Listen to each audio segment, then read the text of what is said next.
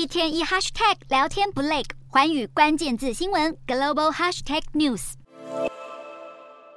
不管是 Nokia 的传统手机或者贝壳机，你以为这些非智慧的老旧手机都退流行，成为时代的眼泪了吗？那可就大错特错。虽然现今已经是智慧手机当道，但这些旧款手机在目前使用中的手机中，大约占四分之一。主要原因还是和价格较便宜有关联。除此之外，Z 世代的年轻人反倒回头使用非智慧手机。平均而言，超过半数的美国孩童在十一岁之前能拿到第一支智慧手机，而且比例持续升高，让 Z 世代成为在社群媒体和智慧手机的环境中长大的首个世代。但手机使用上瘾也带来负面影响。从二零一九到二零二二年，全球卖出超过十亿只非智慧手机。除了传统手机大厂 Nokia 和 Motorola，两家新创公司 Punkt 和 Light 也要加入战局，争抢老手机商机。